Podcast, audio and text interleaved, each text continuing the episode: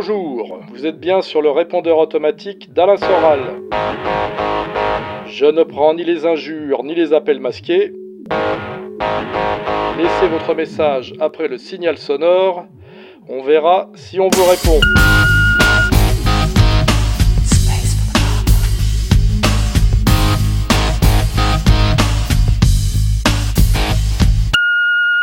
Bonjour Monsieur Soral, je me permets de vous appeler. Euh, j'aimerais avoir votre avis sur un sociologue et épistémologue français dont vous parlez assez peu, mais que je sais que vous connaissez. Je voudrais donc votre avis sur euh, Edgar Morin, sur à la fois ses livres, euh, sa vie, enfin, et ce que vous pensez globalement de cette personne. Je vous remercie. Au revoir.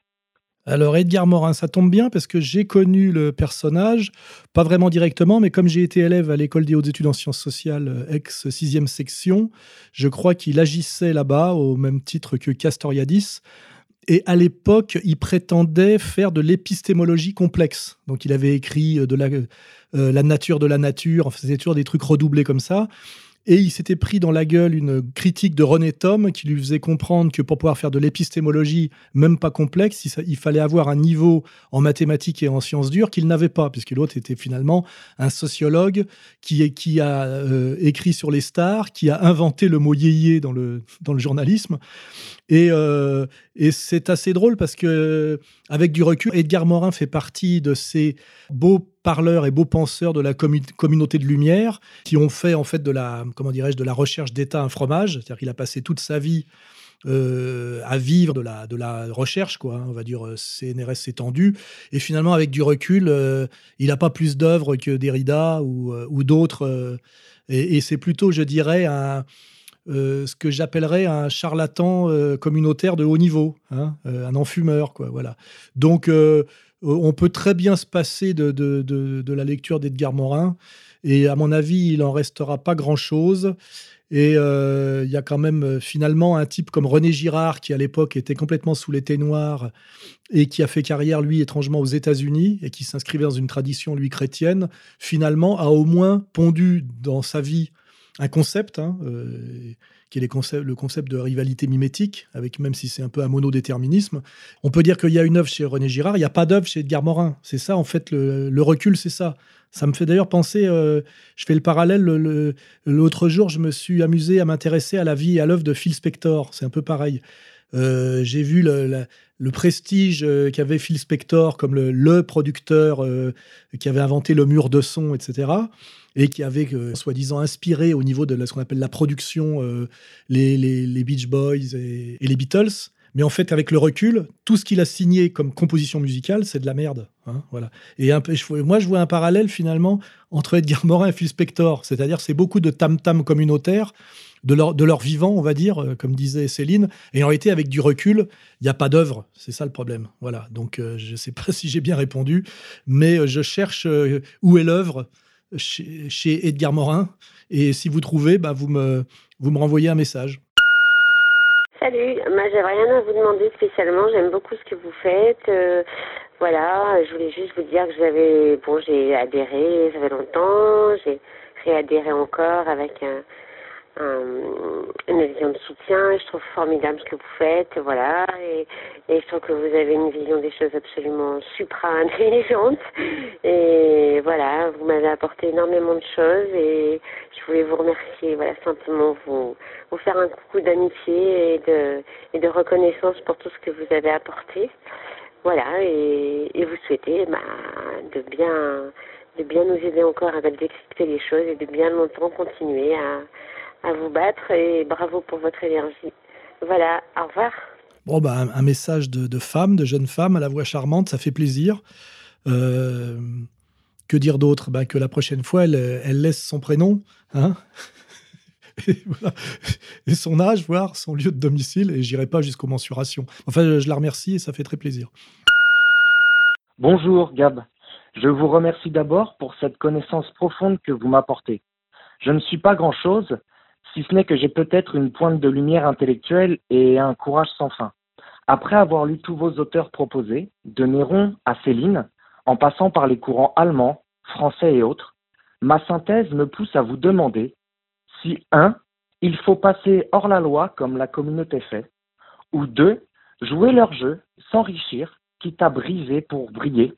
Ou trois, partir loin, en Corée du Nord, Russie ou autre, et se préparer à donner sa vie pour nos valeurs. Merci. Force et honneur. Alors, bonne question, en trois points. Que faut-il faire? Un, s'opposer frontalement, euh, quitte à risquer la persécution et la prison. Bah, ça, c'est l'option euh, Forisson, c'est l'option euh, peut-être Soral aussi. C'est pas à moi de la conseiller. Hein. c'est à chacun de réfléchir jusqu'où il veut s'engager et se sacrifier. Deux, l'idée de, transformer les choses de l'intérieur du système, c'est l'excuse et la stratégie de tous les sociaux-traîtres de gauche et de droite depuis toujours. Je n'y crois absolument pas. Tous les gens qui ont prétendu faire de l'entrisme, que ce soit l'extrême droite dans la droite ou l'extrême gauche dans la gauche, ça a donné à gauche tous les traîtres euh, mes de, issus de mai 68 qui ont donné le pire libéralisme libertaire, hein. euh, les maoïstes, les, les Gérard Miller, les, BHL, les, les, euh, Cohn-Bendit, etc. Donc je n'y crois pas. Et puis de l'autre côté, pareil, ça a donné les Madeleine, les Devedjian, les, les Longuet. Euh, qui ont commencé euh, dans l'extrême droite la plus dure pour finir dans le libéralo-sionisme intégral. Euh, donc non. La troisième voie, qui est peut-être la plus raisonnable, on va dire en ce moment pour ceux qui n'ont pas envie d'aller jusqu'au sacrifice, c'est effectivement de s'expatrier. Beaucoup de gens le font en ce moment, je le sais, puisque je reçois beaucoup de messages d'expats qui me remercient de tenir la baraque pendant que sont partis essayer de, de, construire quelque chose ailleurs en, attendant de revenir un jour. Hein.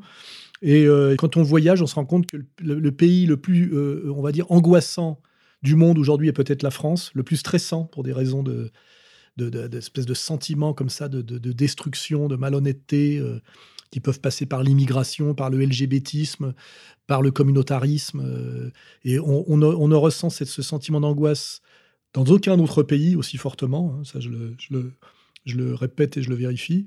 Et donc, euh, oui, euh, alors la Corée du Nord, c'est peut-être un peu extrême, mais pourquoi pas. Mais effectivement, la Russie, euh, certains pays d'Europe centrale, l'Amérique latine. voilà, je, crois qu'aujourd'hui, pour ce, moi, je suis trop vieux, je, le dis, hein, j'approche de la soixantaine et je suis pas très doué pour les langues, donc moi, je suis trop vieux pour refaire ma vie ailleurs. Mais pour des jeunes de 30 ans qui ont de l'avenir, qui sont patriotes, et qui, qui, qui, ont de l'énergie. Peut-être que la bonne stratégie, c'est de créer des diasporas françaises à l'étranger, comme l'ont fait finalement les, les Irlandais à l'époque où ils étaient persécutés par les Anglais, ou les Italiens du Sud où ils n'avaient choix contre la misère et la mafia.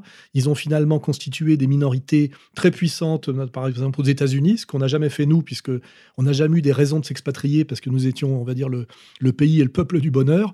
Eh ben, L'intérêt de la, souffrance qu'on vit en ce moment et de cette destruction accélérée de la France, c'est que pour la première fois dans l'histoire, il y a une diaspora française, hein, comme il y a eu une diaspora irlandaise ou italienne, et c'est l'avantage de la, on va dire l'avantage de l'inconvénient actuel, et bah, c'est à prendre en compte. Donc euh, je dis aux jeunes euh, patriotes euh, qui ont, euh, comment dirais-je, un gros potentiel social qu'ils peuvent aller constituer des diasporas dans des pays étrangers pour mener le combat à distance et revenir un jour quand les gens comme moi auront, fait, le, je dirais, le, le plus dur du boulot. Voilà. Hein.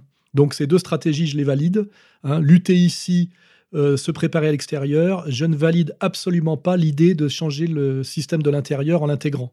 Ça, ça, ça, ça mène systématiquement à la pire des trahisons.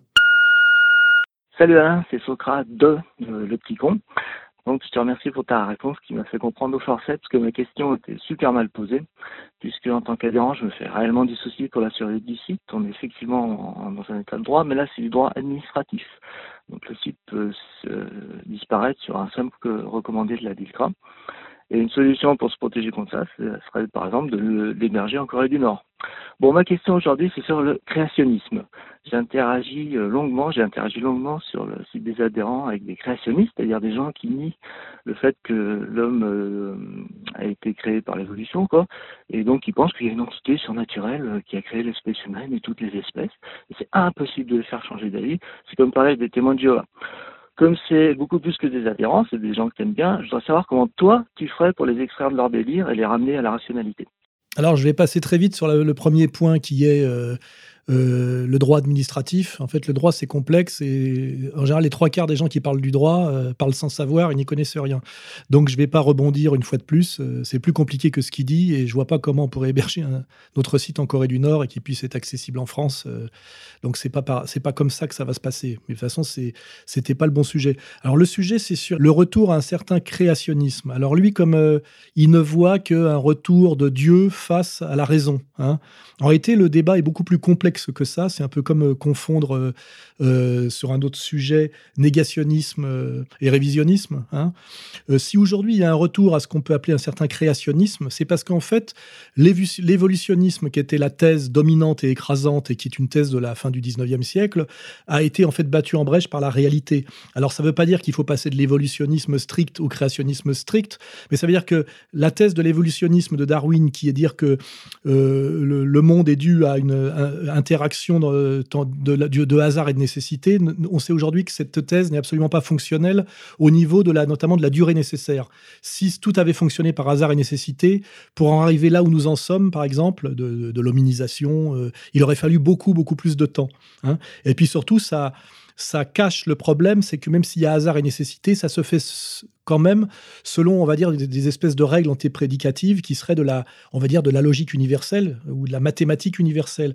Et c'est là où la thèse créationniste revient, puisqu'on se rend bien compte en fait qu'il y a forcément quelque chose un peu de l'ordre du téléologique, c'est-à-dire euh, qu'on va du, du moins ordonné vers le plus ordonné et que ça suit certains schèmes qui sont forcément euh, euh, un peu préexistants. Voilà. Alors, évidemment, d'appeler ces schèmes préexistants, qui sont des schèmes en général de logique et de logique mathématique, de les appeler Dieu, évidemment, c'est un raccourci et qui peut aller jusqu'à l'anthropomorphisme, euh, on va dire BA. Mais en réalité, aujourd'hui, le débat créationnisme-évolutionniste est beaucoup plus complexe et subtil que de, que de euh, l'opposition stricte entre évolutionnisme darwinien, qui est complètement battu en brèche par les darwiniens et les néo-darwiniens eux-mêmes, et de l'autre côté par les créationnistes qui vous disent que le monde a été créé en six jours et que le septième jour, Dieu s'est reposé. C'est simplement en fait aussi un combat politique qui, de gens qui résistent en fait à, la, on va dire à l'évolutionnisme intégral et intégriste dans l'éducation et qui va souvent de pair d'ailleurs avec les droits de l'homme, euh, le, comment dirais-je, le, rationalisme matérialiste intégral, etc. Donc euh, ce jeune homme là qui me pose une question, je vais être encore obligé de le bousculer un peu. Il devrait s'intéresser un peu plus au, comment dirais-je, au débat interne qui existe chez les évolutionnistes et qui remettent en cause à peu près tout le darwinisme de base, hein, et comprendre à partir de ça, c'est un peu une dialectique historique euh, créationnisme évolutionniste, pourquoi certaines thèses créationnistes reviennent et, euh, comment dirais-je, sont valables dans la mesure où il y a un, certain retour de la donation de, sens par l'origine par rapport à la donation de sens par le mouvement. Hein, parce que de toute façon, les deux sont dialectiquement profondément liés, parce que même si on dit qu'il y a du hasard et de la nécessité, ce choix euh, euh, hasard-nécessité se fait toujours selon une espèce de règle on va dire antéprédicative, qui serait une règle de, de, logique, de cohérence. Sinon, ça serait le chaos permanent et, comment dirais-je, et stable et sans évolution possible. Hein, puisque on, on voit bien qu'on voit du on va, si on va du moins ordonné vers le plus ordonné, c'est qu'il y a quand même en filigrane et préexistant une, une, une loi euh, d'ordonnation, je dirais. Et c'est ça qui fait que les créationnistes reviennent pour, pour critiquer l'évolutionnisme. Donc là, je ne sais pas si on est parti un peu loin, parce qu'effectivement, ça demande de la culture, euh, euh, de la culture de la question, et puis une, vraie intelligence de ce que c'est que le concept, la logique et, la, le, comment dirais-je, le, logos, quoi. Et euh, ma réponse c'est, tu verras que finalement, les créationnistes ne sont pas si créationnistes que ça et que les évolutionnistes ne sont pas si, euh, euh, comment dirais-je, rationnels que ça, en réalité. Voilà. Et la, réponse, comme toujours, c'est comme quand on dit quel est qui est antérieur de l'œuf ou de la poule. La réponse, en général, c'est la complexité historique. Voilà, hein, c'est la dialectique historique. Voilà. Donc, intéressez-vous à ce sujet et vous verrez que c'est un sujet beaucoup plus profond et subtil que cette opposition stricte à, laquelle, on essaye de la ramener, et qu'il y a, euh, là-dedans un, débat fécond avec euh, de l'évolution en réalité. Hein. c'est le, cré... le néo-créationnisme force l'évolutionnisme à continuer à évoluer. Voyez? Voilà, là, on est dans la vraie dialectique euh, positive. Voilà. Bonjour. voilà, l'attaque sans précédent dans tous les médias, y compris les réseaux sociaux, sur le harcèlement sexuel, il y a certainement une part de vérité là-dedans, hein. je ne le nie pas. Ne vous semble-t-il pas curieux Pourquoi aujourd'hui et maintenant J'ai l'impression d'un immense rideau de fumée destiné à cacher autre chose bien plus grave. Alors, je me pose la question, est-ce que je suis malade, docteur Soral? Par contre, je suis très étonnée, il n'y a aucun message de femme. Est-ce que c'est normal aussi? Voilà. Bonne journée à vous, au revoir. Oui, alors euh, bah, je remarque là euh, que c'est la deuxième femme qui pose une question. Euh, c'est voilà, des femmes arrivent petit à petit, toujours après les hommes, mais elles finissent par venir. Bah, on va s'en réjouir. Alors il y avait il y avait deux questions. Bah, elle se posait la question de savoir pourquoi il n'y avait pas de message de femmes sur le, sur le site. Alors, on, on peut répondre, on ne filtre pas. Hein. C'est, au départ, il n'y en a pas. Mais c'est pareil. Au départ, il n'y a pas de femmes dans le jazz. Au départ, il n'y a pas de femmes dans le tag. Au départ, il n'y a pas de femmes dans le rap. Au départ, il y a des femmes nulle part. C'est toujours les hommes qui soient d'ailleurs riches, pauvres, noirs ou blancs qui sont pionniers. Et puis, au bout d'un moment, les femmes y viennent. C'est-à-dire ce qui prouve bien que la catégorie de la femme, quoi qu'elle fasse, c'est la reproduction. Hein reproduction culturelle ou reproduction radicale, mais euh, c'est jamais de la création originelle. Ou alors, effectivement, la création originelle, c'est, ça serait la féminité elle-même, euh, euh, la maternité et le maternage. Voilà. Ça va pas plaire aux féministes, mais c'est quand même une loi des reins qu'elle-même valide en prétendant la contester. Hein. Alors après, pourquoi ces choses sur le harcèlement sexuel? Eh ben d'abord, il y a le, jeu des médias, le côté moutonnier, c'est que quand on lance un, sujet, bah, il y, a du, y a du rebond. Mais derrière, il y a quelque chose de plus profond évidemment, c'est n'oublions pas que euh, tout ce blabla sur le harcèlement sexuel, c'est le féminisme en acte et le féminisme arrivé à un certain niveau, je dirais, de pouvoir et donc de délire. Hein. Et qu'est-ce que c'est que la thèse du féminisme? C'est de dire qu'il y a une lutte qui, en fait, qui serait même le moteur et le sens de l'histoire, une lutte des hommes contre les femmes et que le sens de l'histoire serait la libération des femmes par rapport à la persécution masculine. Le, le, rôle du féminisme, essentiellement et depuis toujours, ça a été de masquer la lutte des classes. Hein. C'est-à-dire que c'est-à-dire de remplacer la lutte des, des, des, pauvres contre les riches ou des travailleurs contre les exploiteurs par euh, la lutte d'émancipation des, femmes contre les hommes. Donc en fait, le féminisme est toujours un produit du libéralisme pour essayer de cacher les luttes sociales ou de les détourner. Rappelons-nous le rôle d'Angela Davis pour détruire euh, les, Black, les Black Panthers. Hein. Derrière, on a euh, le, cercle de Vienne, on a on a Marcuse, enfin, c'est toujours les mêmes, les mêmes stratégies. Donc aujourd'hui, on est dans une crise sociale aggravée euh, qui va encore s'aggraver avec Macron, où normalement devrait revenir euh, au devant de la scène les combats de classe, hein, les combats sociaux sérieux.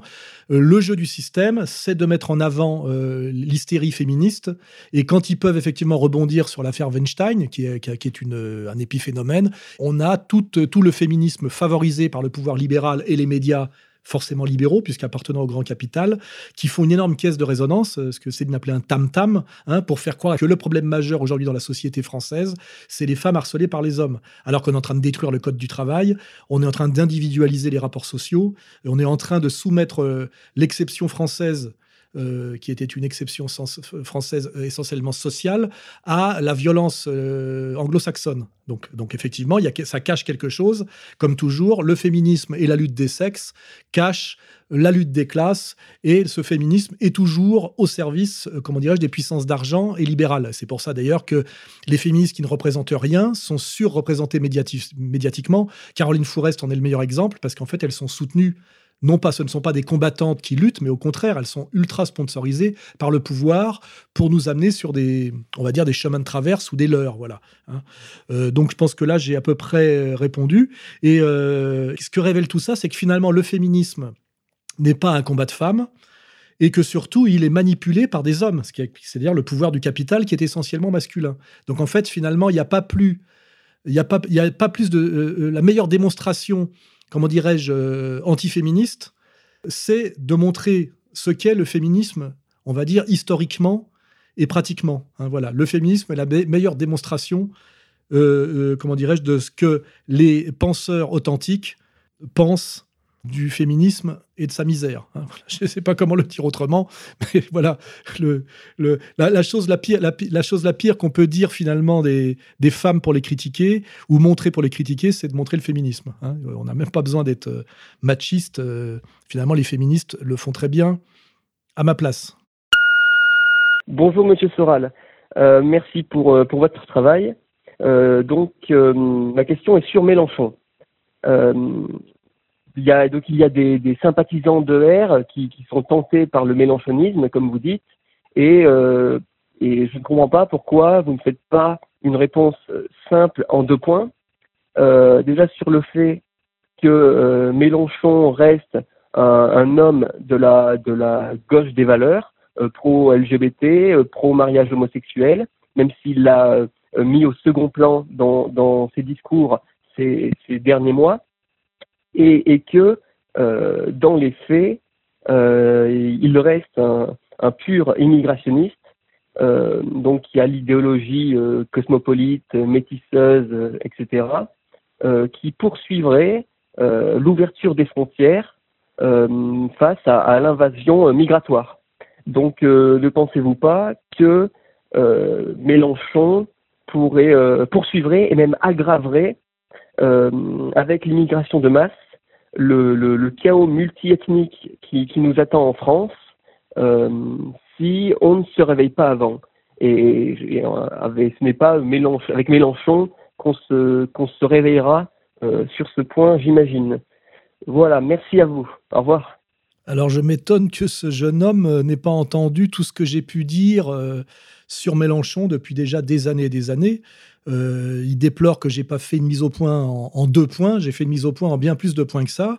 Mais le problème, c'est qu'on s'inscrit dans une réalité politique et électoraliste. Et moi, ma question, c'est qui d'autre? En ce moment, le système a désigné Mélenchon comme le, type qui portait l'opposition.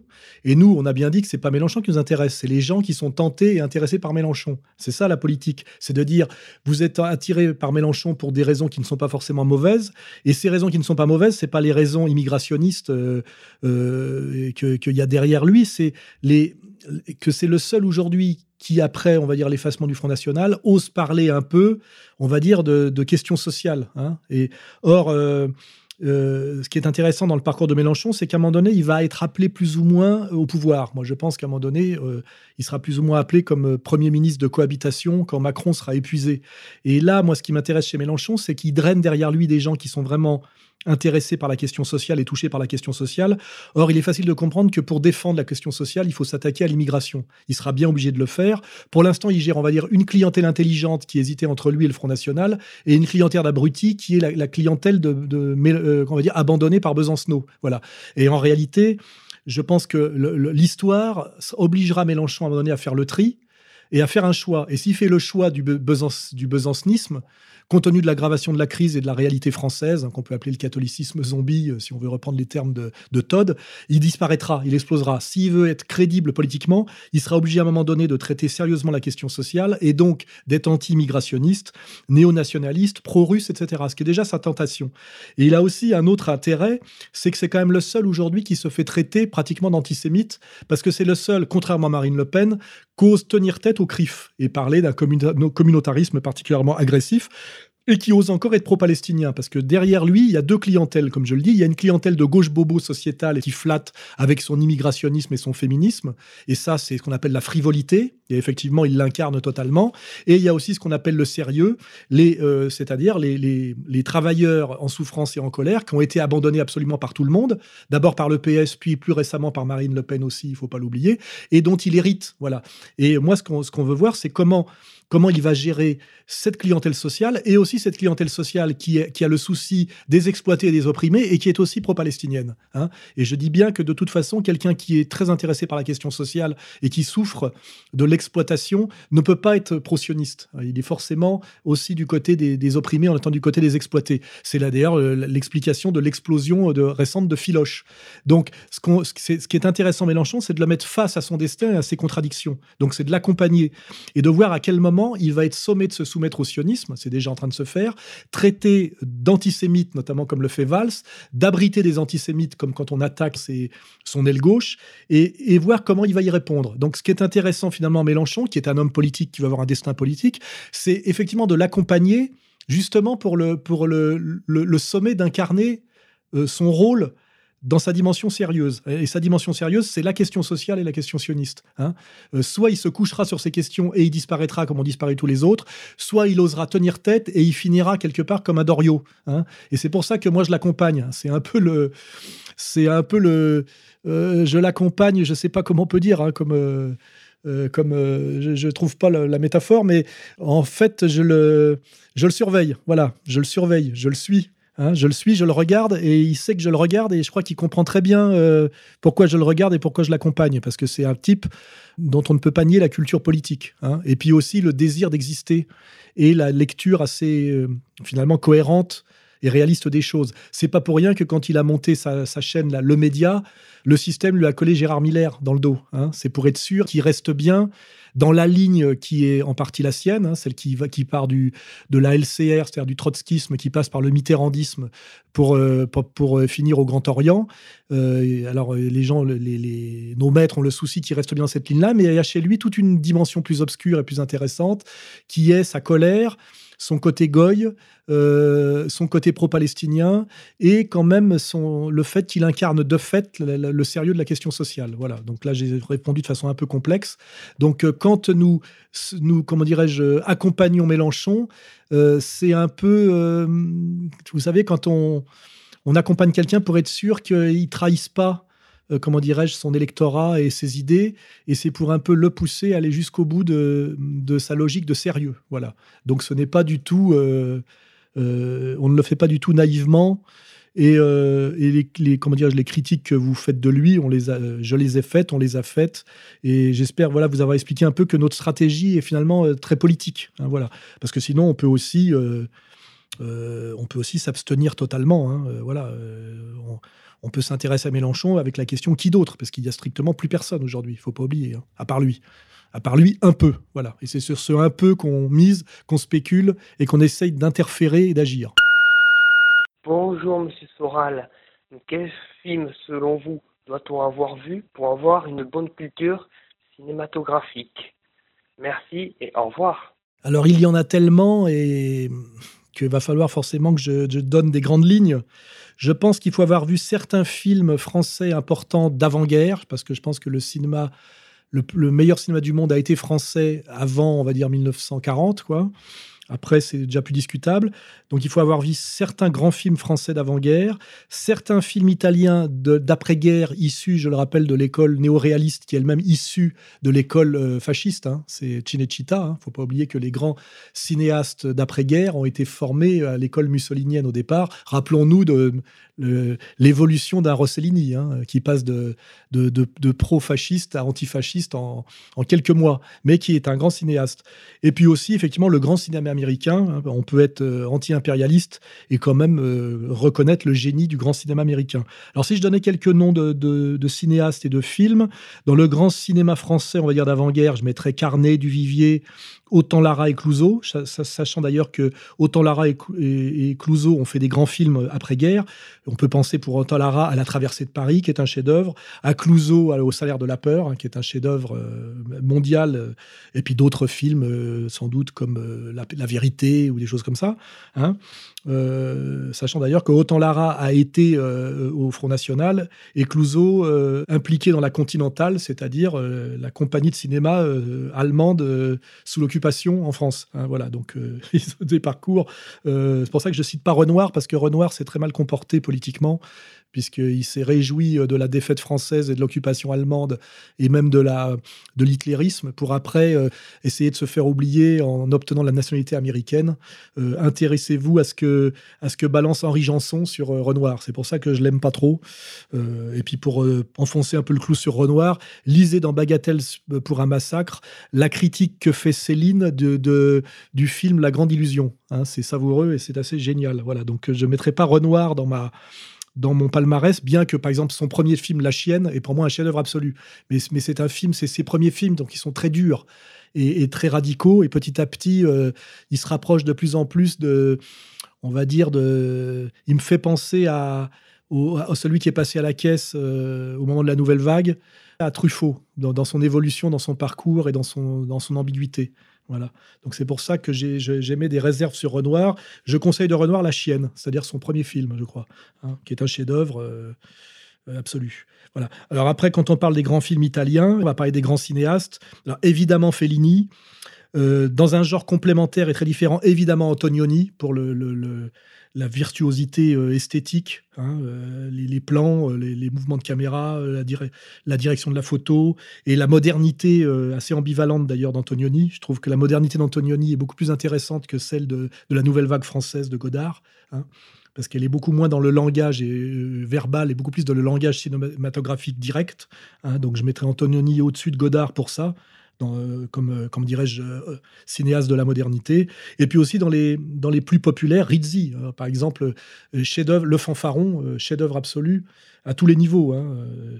Et puis, euh, plus récemment, ne pas oublier euh, quelqu'un qui a été un mal-aimé pendant très longtemps, Sergio Leone. Sergio Leone est un très très grand cinéaste qui est au niveau de, tous les plus grands et qui a été très longtemps méprisé sous le vocable western spaghetti, alors que c'est sans doute celui qui a intégré, je dirais, l'esthétique grand angle de, comment il s'appelle, d'Orson Welles, qui a un travail sur le changement de rythme, la lenteur et sur la bande son qui est qui est d'une virtuosité sans égale. Hein. c'est un euh, Sergio Leone est un très très grand. Si on prend le bon, la brute et le truand, et il était une fois dans l'Ouest, ça, mérite d'être classé dans les euh, au sommet du panthéon du cinéma mondial. Hein.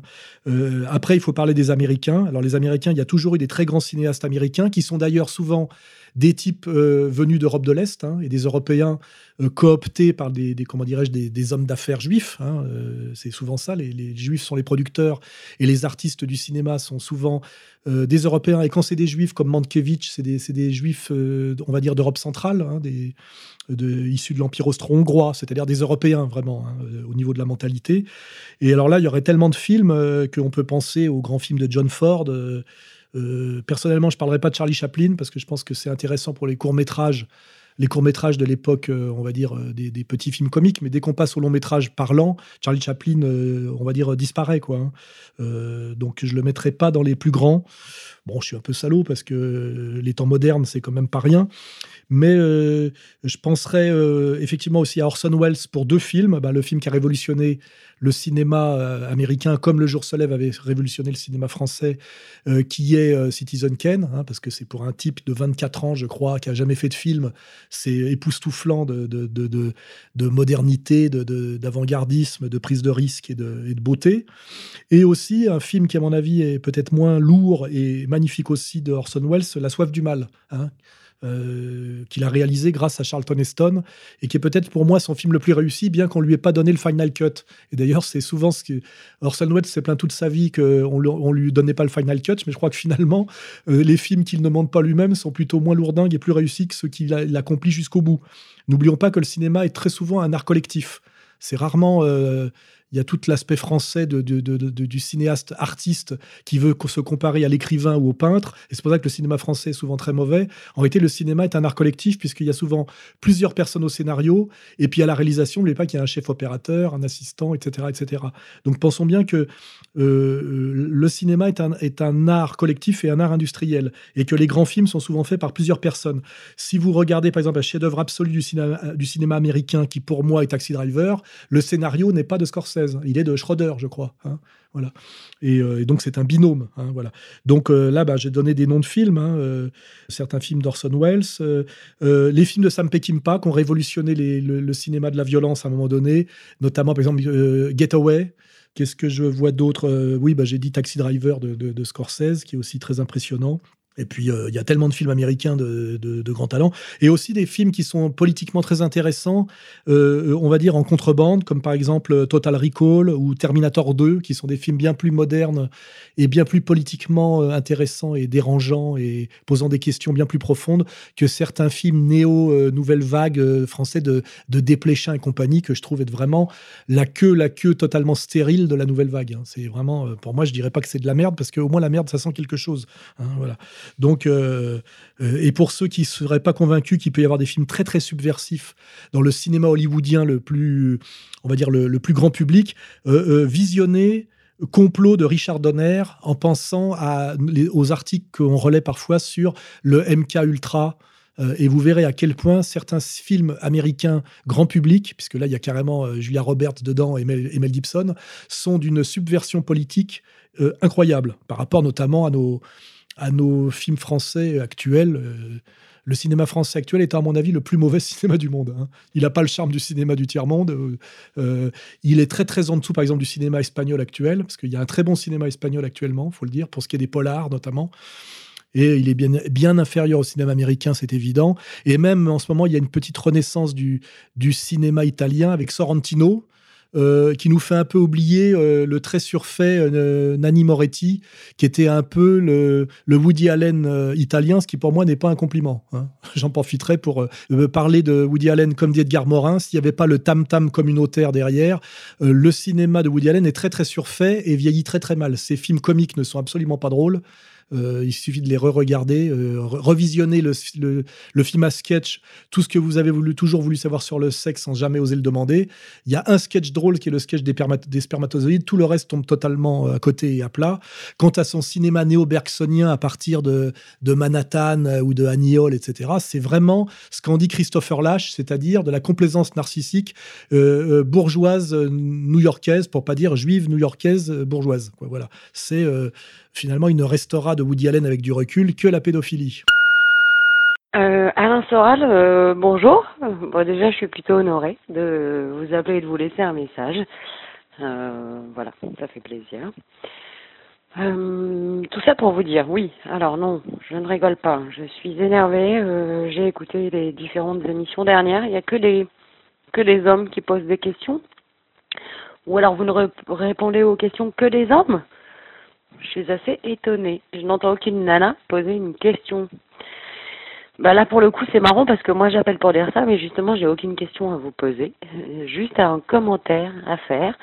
Euh, je vais immédiatement appeler mon égérie Caroline Forest pour lui dire que décidément vous êtes un pur misogyne. Vous ne répondez qu'à des questions masculines.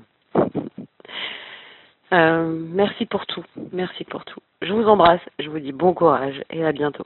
Oui, alors là, bah, je, suis content que des femmes euh, appellent. C'est marrant de voir qu'au bout de quelques émissions, des femmes appellent. Et d'ailleurs, pour s'étonner que des femmes n'appellent pas.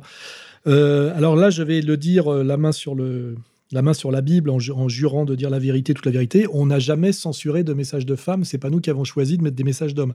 Il n'y avait dans les premières émissions aucun message de femme. Et d'ailleurs, les messages étaient beaucoup plus confus généralement, et plus ça va, plus ils sont structurés, posant une question et correctement posée. Donc il y a un vrai progrès aussi du côté des hommes, le progrès global.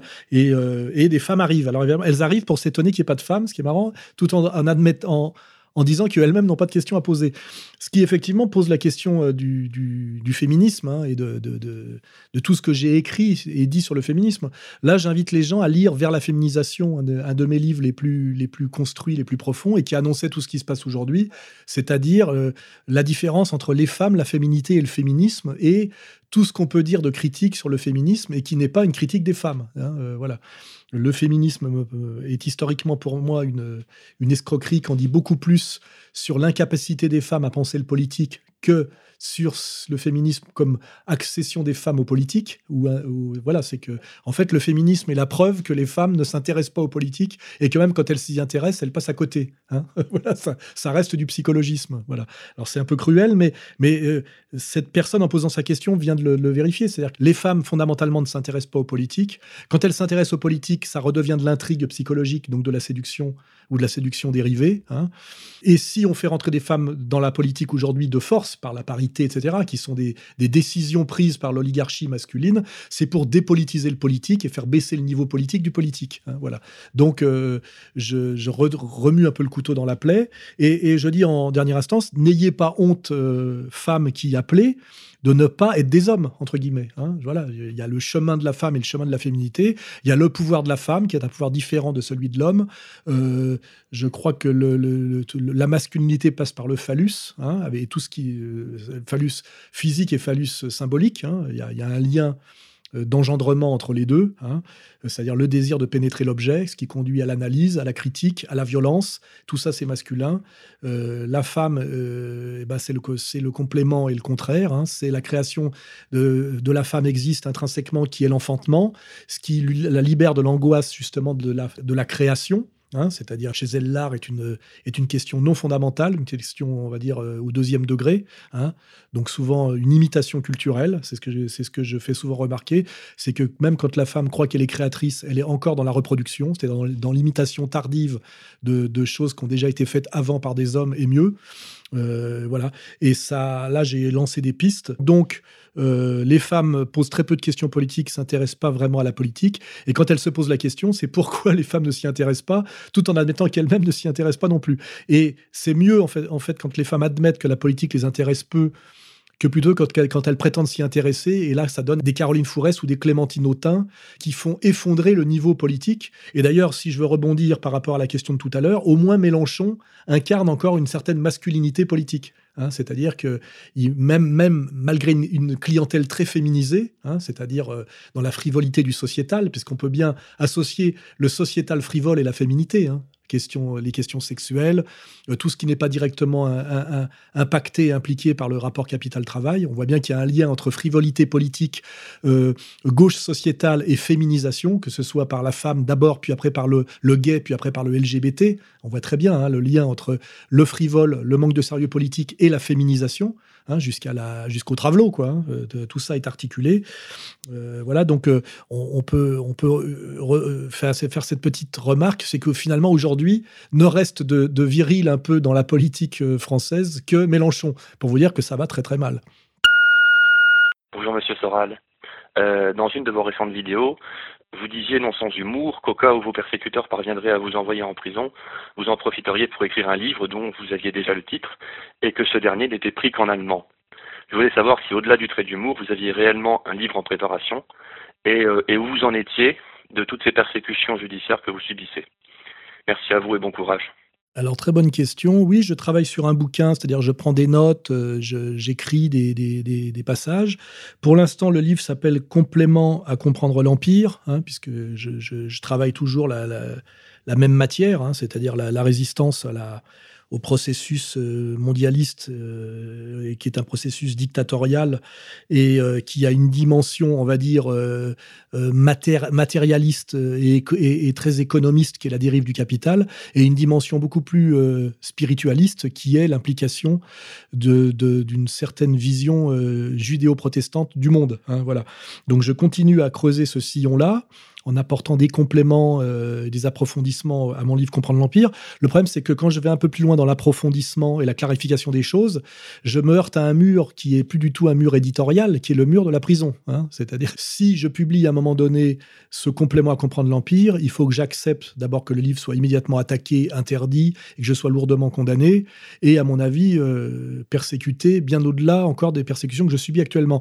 Ce qui ne m'aide pas, euh, comment dirais-je, à, à accélérer le processus des Hein, euh, euh, L'auteur qui se bat pour pondre un livre en espérant avoir le Goncourt ou le Nobel, euh, il est motivé pour écrire.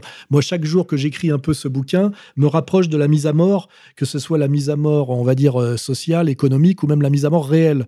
Mais j'y travaille, voilà, sachez que j'y travaille, et que je ne peux pas faire comme Michéa, écrire pendant 20 ans, 20 fois le même livre, parce que j'ose pas mettre des noms sur les concepts et que je n'ose pas aller plus loin que ma critique très théorique finalement et donc finalement très légère de l'ambivalence du libéralisme. Hein, voilà. Donc là, je suis dans le dur du dur. Hein, je pense que vous devinez à peu près de quoi je veux parler. Et euh, j'y travaille, mais en même temps, euh, sortir ce livre, c'est accepter de, presque, je dirais, de sortir de la vie telle qu'on la conçoit comme supportable. Hein, voilà.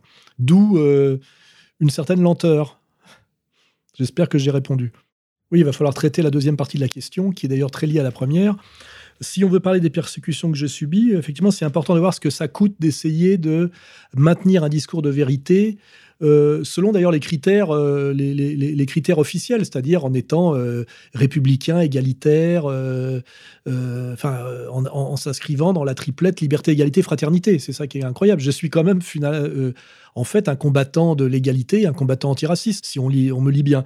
Or, je subis des persécutions incroyables de la part de gens qui prétendent incarner la République et qui, eux, sont des inégalitaires, des racistes, et des, comment dirais-je, des, fauteurs de haine. Hein. Je rappelle que radicalement, les deux concepts euh, euh, qui fondent le judaïsme, qui sont euh, peuple élu et terre promise, le premier est un concept racial et d'inégalité raciale, et le deuxième, terre promise, c'est pas la terre des ancêtres, c'est spoliation, violence, exploitation, parasitisme et purification ethnique. Hein, voilà. Donc, ces gens-là prétendent incarner la liberté, l'égalité la fraternité, alors qu'ils sont effectivement et intrinsèquement tout le contraire, et historiquement tout le contraire. Et moi qui essaye de défendre effectivement, je dirais presque naïvement, la liberté, l'égalité et la fraternité, j'en prends plein la gueule par ces gens-là. Hein, voilà. Donc, euh, jusqu'à quand cette obscénité va-t-elle durer? Je n'en sais rien. Est-ce qu'on mérite finalement ça, puisqu'on a accouché du mensonge des droits de l'homme? Est-ce que finalement, c'est pas, comment dirais-je, le châtiment pour avoir euh, enfanté Voltaire et s'est extasié sur cette ordure qui était Voltaire? Peut-être effectivement que la France mérite d'être châtiée pour avoir mis en place historiquement toute cette, toute cette euh, comment dirais-je, toute cette quincaillerie parce que toute cette verroterie euh, de fausses promesses et de mensonges. Alors voilà, après on va venir à mes, persécutions. Euh, c'est simple, j'en suis à plus de 50 procès qui me sont intentés toujours par les mêmes depuis 2004. Je crois qu'en demande de, châtiment euh, pécuniaire, ça s'élève à 250 000 euros. Je crois que j'ai déjà écopé pour pratiquement 80 000 euros de condamnation. Je suis soumis à des échéanciers qui me prennent absolument, puisque je suis insolvable, mais qui me prennent tout l'argent que je peux rentrer systématiquement sous forme de saisie arrêt sur salaire, euh, d'échéancier à coût de 100, 200, 400, 500 euros par mois. Je préconise d'ailleurs que tout ça est normalement illégal puisque les condamnations doivent être, comment dirais-je, établies en fonction de votre feuille d'impôt et de vos revenus. Or, moi, je subis des condamnations qui sont totalement disproportionnées par rapport à mes revenus, ce qui fait que pour l'instant, bah, je souscris à des échéanciers sur les 20 ou 30 prochaines années en espérant qu'à un moment il y aura la révolution. Mais je vis aujourd'hui euh, officiellement de la charité publique, hein, puisque euh, l'État et les, et les partis civils, c'est-à-dire la communauté de lumière, me prennent absolument tout l'argent que je peux gagner, hein, et même bien plus. Euh, voilà.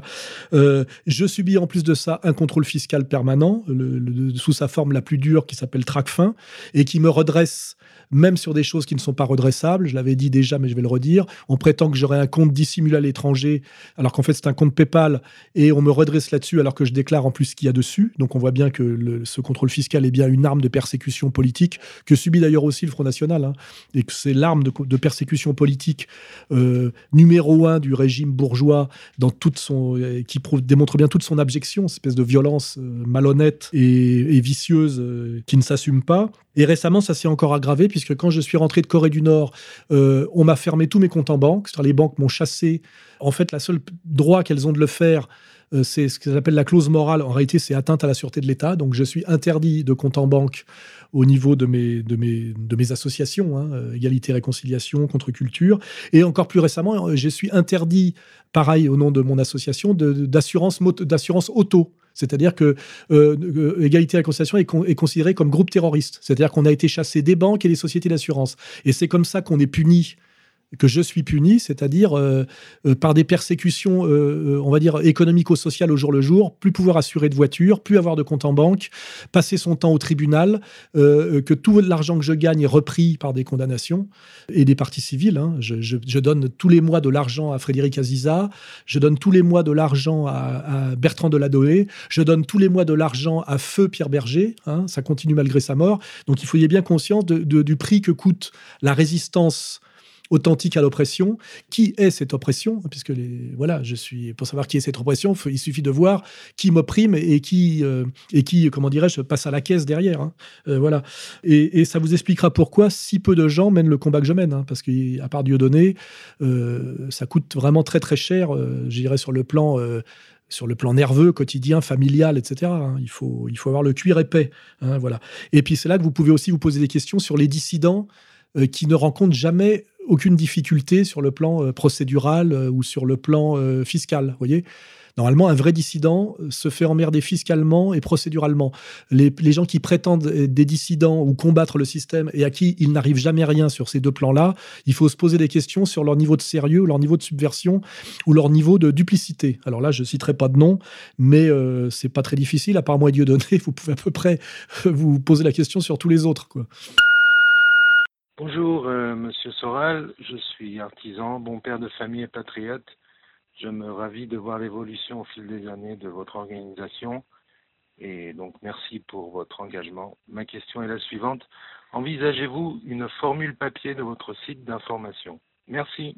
Alors à une époque, on avait fait un canard qui s'appelait Flash, qui marchait pas trop mal, et puis on a fini par déposer le bilan aussi parce qu'on s'était un peu engueulé au sein de la rédaction sur euh, sur la direction qu'il fallait prendre. Euh, moi, je voulais m'éloigner du Front National, Néomé voulait s'en rapprocher. Bon, ça a disparu, mais il y a déjà existé une version, on va dire papier de, de, ce qui était égalité, enfin qui accompagnait égalité et réconciliation.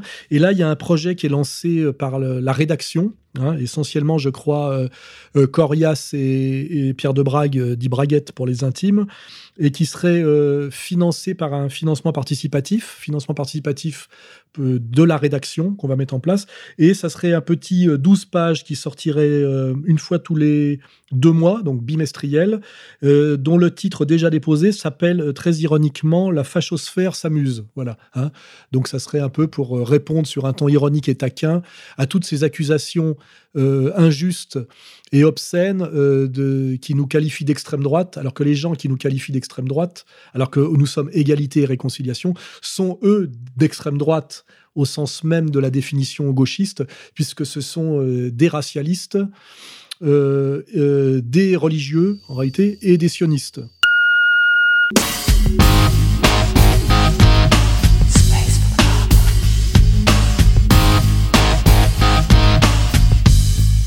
Souhaitez poser d'autres questions à Alain Soral ou lui répondre, appelez au 0899 25 22 66.